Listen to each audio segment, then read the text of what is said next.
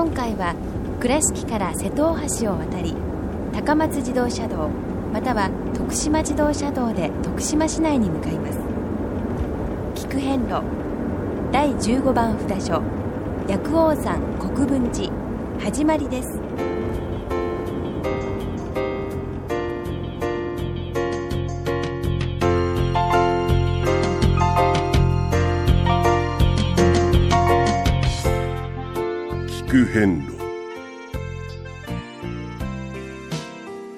国八十八箇所をお坊さんの先立ちのもと一つずつお送りする番組です。出演は倉敷中島・高蔵寺住職の天野幸雄さん。落語家で矢掛町国正寺住職の桂米広さん。そして杉本京子さんです。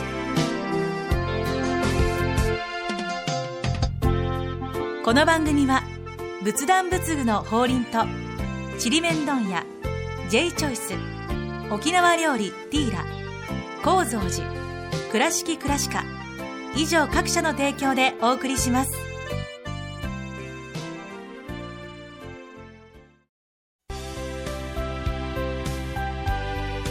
仏壇の法輪は井上の法要事業部として仏壇墓地墓石ギフト商品すべてを取り揃え豊富な品揃えでお客様にご奉仕いたします。アンティーク着物のちりめん問屋。アンティーク着物のちりめん問屋。アンティーク着物のちりめん問屋。美観地区 IB 西門の2軒南隣。電話090-1689-5566ちりめん問屋。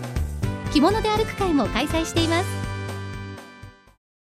倉敷からお車でお遍路に向かうあなた車の調子は万全ですか？水島北緑町の J チョイスはあなたの愛車を真心込めて整備点検いたします。安心の車で安全運転。交通安全道中安全はお大師様と J チョイスの願いです。第15番。薬王山国分寺様に到着いたしました。はい。到着しました。はい、うん。あの薬王山。国分寺様ははいご本尊様がもう決まってるいうほうほうほ形。なんですね？あの、はい。うどなたですか？お薬師様おが薬師様。ええ。守らあのあ祀られてるなるほど。形なんです、はい。ええでこの国一つ一つにうん。はい。国分寺は存在してるわけですよ。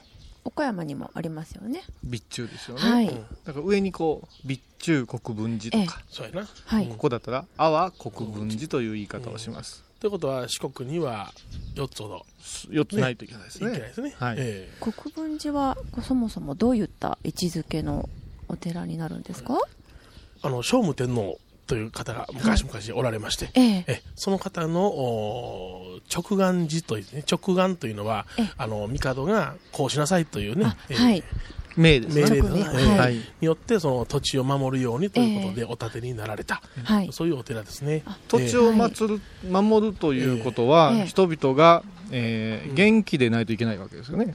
ええ。その一国一国が栄えてくれないとええ。嫌ですよね,、ですね。病気がちな国って。それはそうですね。はい。ちょっと。それは困りますね。偉いんですけど、そう国国民のね働けないんで何すけど、割も病気なんですっていうのは嫌ですよね、はい。だからもちろんです。あの今わりかし見落としがちですけれども、はい。え平和というのは何も戦争が起こる起こらないだけではなくって、はい。健康健全でないといけないわけです、そうですな、そこにそういううー薬師如来という仏様というのは薬の仏様、はい。お病気を治す苦しみを除く仏様ということなので、はい。その国を守るということで薬師如来様を安置したとはい。いうことの理屈がなるほど。分かってくると思うんです、はい。でここはあの薬王山なんですけどお大体薬の、えー王様の王とかはい。はい。それから伊王山とか私の私のお寺も伊王山構造寺、はい医者お医者さんの医ですね。はい。伊王ですね、はいここはですね薬王の王がですね、うん。養うなんですね。養う？はい。だから薬を養う。へということはえおかげを養う増やす増幅させるとか。増幅させてたくさんになったらうんお分けできますよね、うんそういう意味でほう脇いずるという意味でうん。そういうお寺の名前がついてます。う。ん金色院です。金色院はい。金ピカ金色院ねはいやはりね当時は本当に大伽藍、大きな大きなはい。あれだったんですよ。うん。えであのやっぱ国分寺と名が付くとですね、ええ。三門がまず違います、ああ違います。うん。はい、三門の迫力が。ですね。うん。立派ですね。それから本堂、はい。ほらなんか変わった三門からずっと見えますけども。ええ。二層式の本堂ですね。ここの本堂は、えっと確かですね東大寺様うん。はいですね。ほう。奈奈良のねありますね。良東大寺様の作り方を模してる伽藍配置だったそうです。なるほもどともとは。さ東大寺様は絵をお参りするとはい。随分今も立派で大きなえあのあれですけどはい。ここはですね随分もういろんな歴史の流れえでえ縮小縮小されて、うん。境内が今あんまり広くはないんです。えはあ。はい。ただそれをえっとこうなんです裏付ける遺跡がうん。たくさん出てきてます。うん例えばあの柱を支えてた礎礎石はいええ。ええというものもあのたくさん出てきてまして。それがそうですか？はい、礎石の大きさを見ると柱の大きさが計算できますよね、うんうんうんで柱の計算ができるとどのサイズのものがうん。この境内にはあったかないうことが、あ裏付けができるわけで、はい。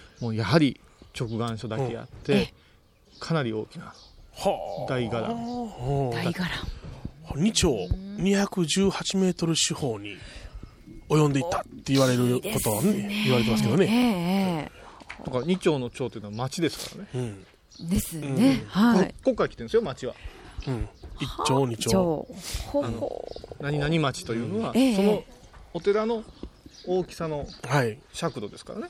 ああここにそうか。そうだからもう一一町、本当に国分寺さんだった。だからあのーここの楽しみ方はまた門前をこうトポトポ歩きながら、はいはい。はい周囲にですね、ええ。あのお寺がいろいろあったりするんですけど、それはそこも昔からのつながりがあったんじゃないかなと思いを巡らすと、はい。そのスケールが計り知れると思うんです、そうですね。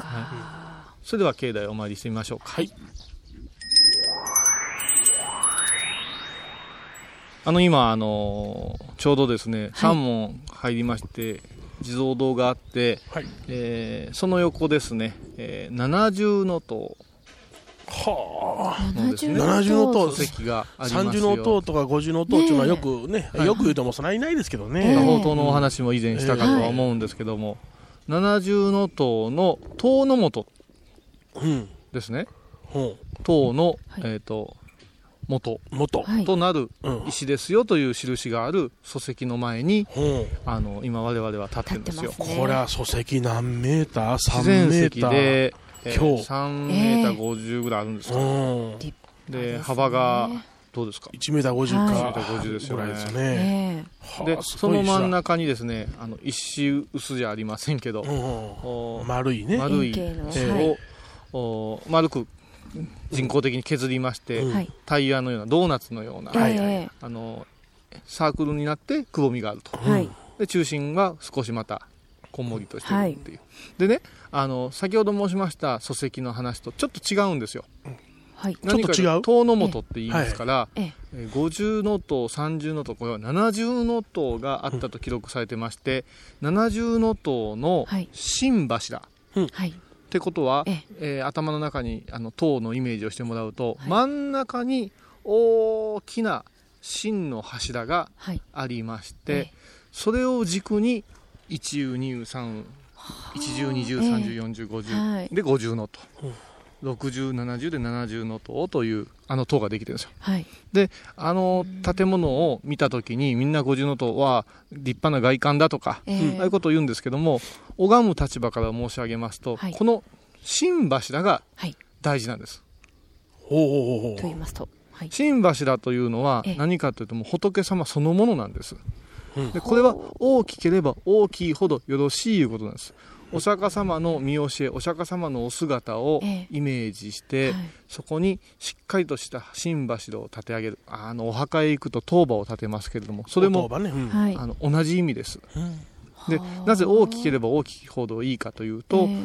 離れていてもその見教えに触れることできますよね、あ。そうか。高ければ高いほど、ええ。大きければ大きいほど目につきますよね、京都の人は新幹線からうん。帰って、乗って帰ってくるときに東寺さんが見えると、あね、ああの帰ってきたな。塔を帰ってきたな、うん。ええ我々備中の人間は、うん。あのね、そうじゃあえ。えの私からちゃんとした五重塔の姿が見たらほっとしますよね、それと同じくはい。国分寺にはさまざまな塔を建立して、ええ。あのここに仏教ありですよって、うん。ここをしたいなさいよっていうことでなるべく大きなものを頑張ったわけですよ、うん。魔獣の塔は本当にその新柱を支える礎石ですから、ですよね。だからこのどうですかね一抱えどのくらいありますか、我々一人では絶対無理の大きさですけど、えこの人差しそれがずっと上を見上げていくと七重の塔としてあったと思うとえイメージが膨らみますね。ねえ。そしてうん。真ん中に芯があるとお話ししましたでしょ、うん。その、えっと礎石のとこに、はいはい。中央に、ええ。これはずれないためですよ。ずれないため、うん。棒一本をそのまま石の上に立ててたらぐらっとしたらずれますよね。ええ。ですから芯柱の下に穴を開けて、えー礎石のところには凹凸を作ってそこへ立てるからぐるぐるぐるぐるうん。回ってもはい。ずれることはないんです、い、ざ縦の揺れがした時はポンと跳ね上がって建物を守るよううなんそういう仕組みができてるそうです。ということは新柱はあ土地にぐっと差し込まれているわけじゃないんですね。そうですね。浮いてるんですね。そうなんですよ、ええ。そこをね気づいてもらうとすごくはい。素晴らしいかなと思うんで、ここへ来られたらまだ必ずここを、えはい。を見せていただいたらいかがかなと思いますね。それではお参りをいたしましょう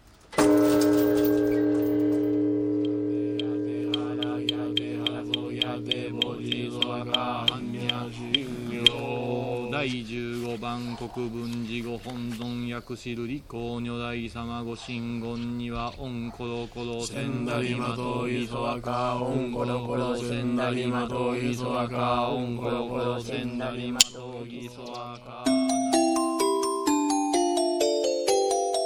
聞く変路沖縄料理ティーラ。ティーラとは沖縄では太陽のこと。本場の沖縄料理から創作料理まで太陽のような温かいおもてなしでご提供しています。倉敷市立美術館から東に 50m 沖縄料理ティーラ。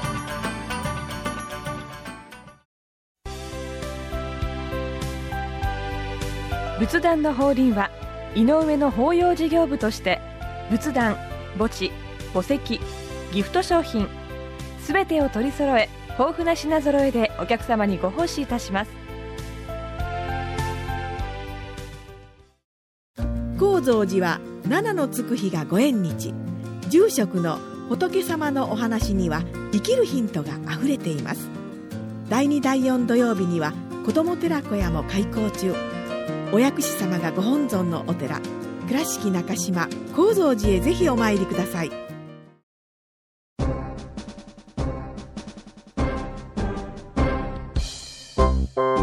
お四国お遍路にまつわる物語。今では見られない風景を織り込んで今では語られない伝説をお届けします。創作小話「デコボコ同業記」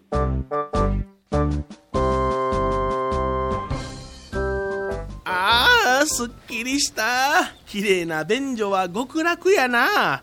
うんこの頃はどこのお札所でも手洗いがきれいになった。ちょっとやめとこかしらんと躊躇するようなところはなくなったな。ほんまお遍路は便所の心配もせなあかん。わいら男はちょいとつまんだらええけどおなごはんは大変やで。うん手洗いの話が出たんでちょうどええわ。ここ15番国分寺さんには珍しいお堂がある。うん、このお堂見てみ。え？薄様明王堂って書いてある。変わった名前やね。薄様明王。この方は便所の仏さんや。え？便所の仏さん？うん。またの名を不浄金剛と言われてな、不浄のものをきれいにしてくださるお力を持ってはんねん。こちらはお堂に祀られてあるけど、大概お手洗い、いわばお便所に祀られてある。ああ、そういえば、ちょいちょい便所にお札が貼ってあるな。ああ、そやそや。あのお札に書いてある仏さんが薄様明王や。こういう説話がある。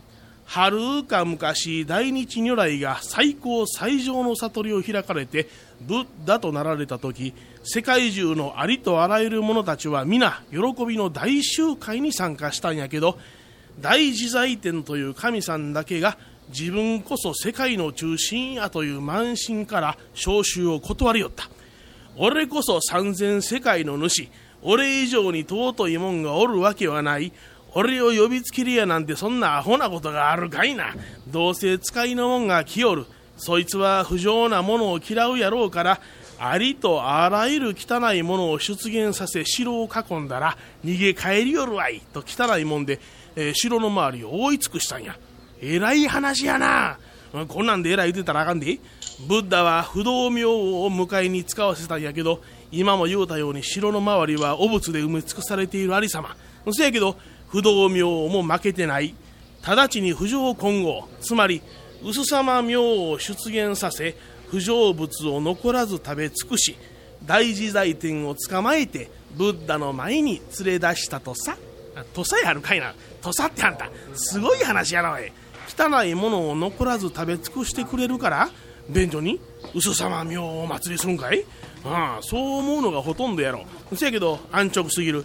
昔は糞尿は肥料としても使っとったからな、うん、五穀豊穣に役立たせる大切なもんや。それを不浄と決めつけるわけにはいかん。糞尿が肥料になる。これも薄様明のおかげかもしれん。おそらく不浄のものとは三毒ちゅうてな。何でも取り込むむさぼる心や腹を立てる怒りや。正しく物事を理解できない偏見。まあまあもっと簡単に言うたら煩悩中やっちゃ。つまりやな薄様明王は心に救う悪しきもの全てを食らい尽くして浄化してくださるんや。汚いのはわしらの体に宿る悟りを妨げるものやと気づかなあかん。おお一気にありがたい教えになったね。当たり前やないかい。用を足す時にはおお一気に便所に戻ったね。あそや。便所も修行や。修行か。ああ。用を足す時には薄さの明王様悪しきもの全てを糞尿に込めことごとく排泄しますんでどうか浄化してくださいという気持ちを持たなあかんねん。排泄の回数に個人差はあるけどもその都度反省するんやお経にも書いてある。え？書いてあるか？ああ下門中て短いお経や。大小便寺当願主情賢女煩悩滅女財宝。まさに主情とともに願わくは排泄に臨む時は煩悩を除き罪を消滅させよさあ悪いものみんな出してきれいな心になった。あとどうする？うーん不幸か？いや違うがな。きれいな心やで。自分のわがままがなくなったら周りのことが見え出すやろ。次の方のために便器が汚れてもたら掃除をするやろがな。次の方のために髪がなくなる恐れがあったら自分の手持ちの髪を置いていくやろ。次の方のために速やかに便所から出るんや。次の方のために履物を揃える。さらには次に自分に接してくださる方のために念入りに手を洗う。これだけの配慮の心が芽生えるんや。その感覚がなかったら薄様明王の加護を受けられなかったかドロドロとした悪いもんに蝕まれたものが腹に残ってるんや。トイレットペーパーを盗むような浅はかな行為をしてしまうやつはもう末期症状おそらく体全部が救いようのないうんこかもしれんな。ははありがたいね。嘘様明王様。いつもすいません。間もなく伺います。おいさっき言ったんと違うんかいな。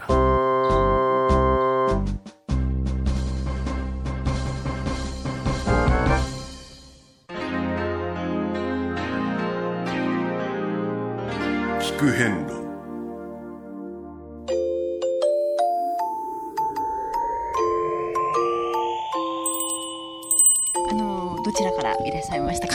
兵庫県の高砂市というところから来ましたお参りはあのいつ頃からされてるんですか？今日で4日目ですそうですか。もしあの差し支えなければあのなぜお参りをと思われたかという思いをお聞かせ願えますか？えーそうですねいろいろとあの苦労の多かった人生だったので、まあ、それをあのなんていうかまた人生のリセットをしたいっていう思いと、まあ、亡くなった方だ大事な方がいてその供養をしたいと思いました、はい。ではもうお一人でお参りをもう歩きながらされてるんですね。今あのいかがでしょうか？お参りを始められて現在の心境というのは、そうですね。すごく気持ちがいいです。昨日のあの藤井寺からそうあの山登りがかなりきつかったのがすごく気持ちよかったというあのきつさが良かった。あ そうですか、でも非常にあの清々しい表情も、はいそうですね。ええ。であとはあのお見かけしたところあのお遍路のスタイルも随分こうバッチリと決めてらっしゃるように 思ったんですが何かそのポイントとしてはこういったところを参考にしましたというところありますか？インターネットで全部こう買ったんですけど。あそうでいらっしゃるんですか、はい。一式揃えられて。意識揃えて、ええ。でも必要ないなっていうのもいろいろありましたね。例えばこうどういったものが？えっ、とこんな大きな三夜袋っていうんですか、ええこれがちょっとこう肩にこうぐっずっしりきまして。斜め掛けにされて。斜め掛けが肩が痛いんですね、はい、うん、あと荷物をそんなに必要じゃないっていうのかなり半分送ったんですもんあの荷物。重すぎて。ああの当初予定されていたものを半分に減らして、半分に減らして、ええ。もう重くって7キロあったんですけど、はい。今はもう3キロかそれぐらいになってるんじゃないか。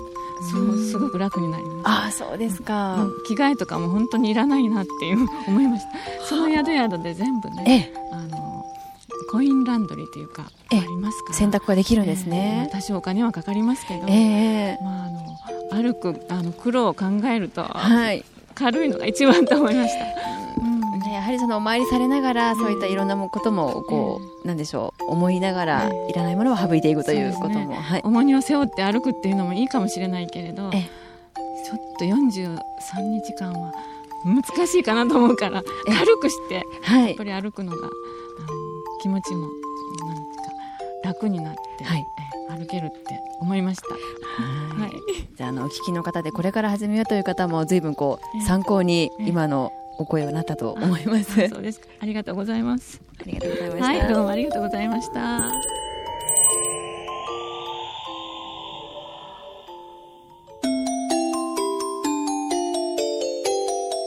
聞く遍路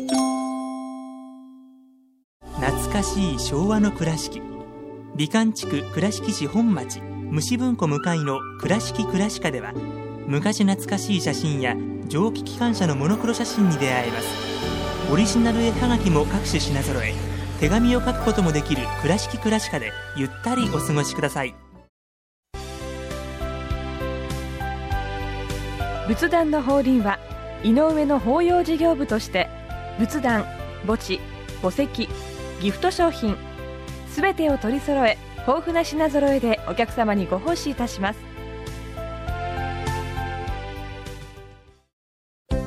聞く遍路の最新情報や出演者のブログを見ることができるウェブサイト聞く遍路 .com 番組をお聞きになった後でホームページをちょっと覗いてみてください。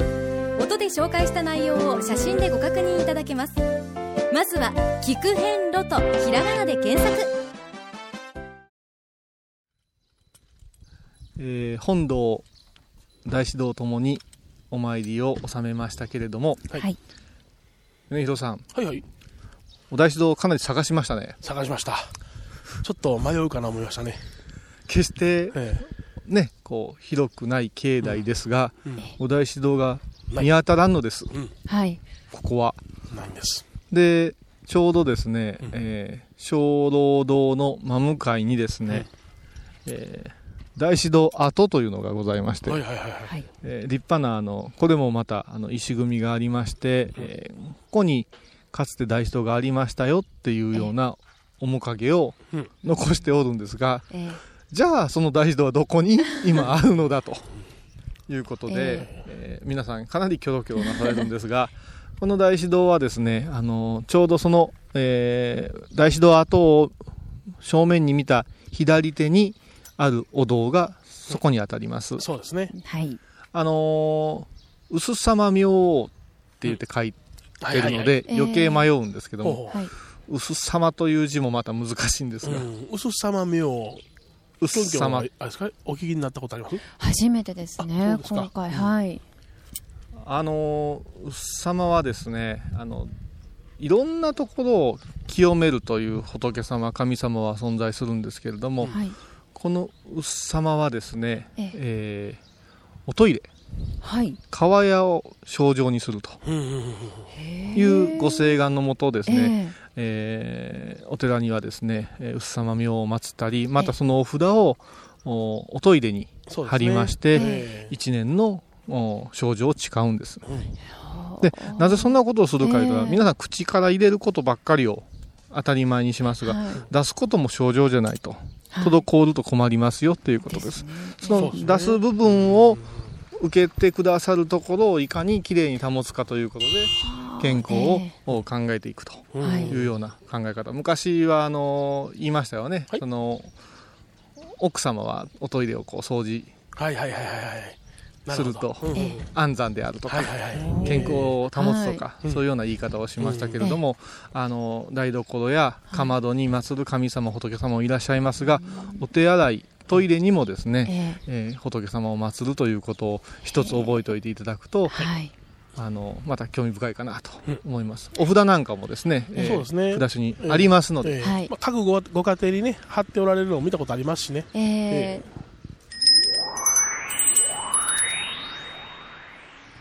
さて、えー次はですね16番観音寺様をはい。目指したいと思います、えー約2 2キロの道中でございまして、えー歩きますと35分ぐらい、うん。また車だと約10分で到着するかなと思います、では次回16番観音寺様をご案内いたします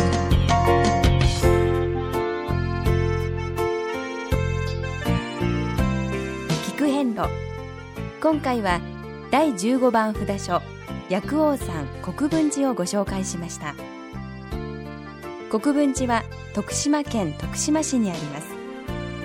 では倉敷からのルートです。まずいつものように瀬戸大橋を渡り高松自動車道または徳島自動車道で徳島市内に入ります。国道192号線を西へ進み上阿久井橋を渡ったところを左に曲がり阿久井川の西側を川に沿って進みます。3キロほど走ったところを右に曲がり広い道を1キロほど進むと左手に国分寺があります。それでは次回も一緒にお参りしましょう。